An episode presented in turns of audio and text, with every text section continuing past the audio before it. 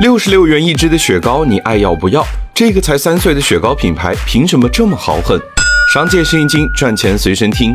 十块钱一支的梦龙，曾经被认为是雪糕的天花板，但在钟薛高面前，十块钱只是个起步价。成立十六个月，营收一个亿，电商销量超过哈根达斯，钟薛高究竟做对了什么？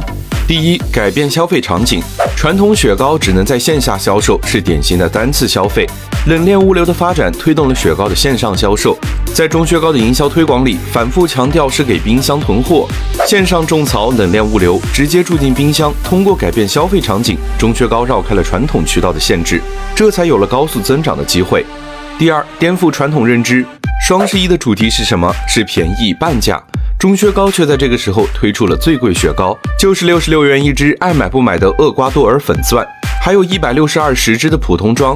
利润高不高我们不知道，但吸引的关注度确实高，售价高，渠道费和营销费也才能有更高的空间。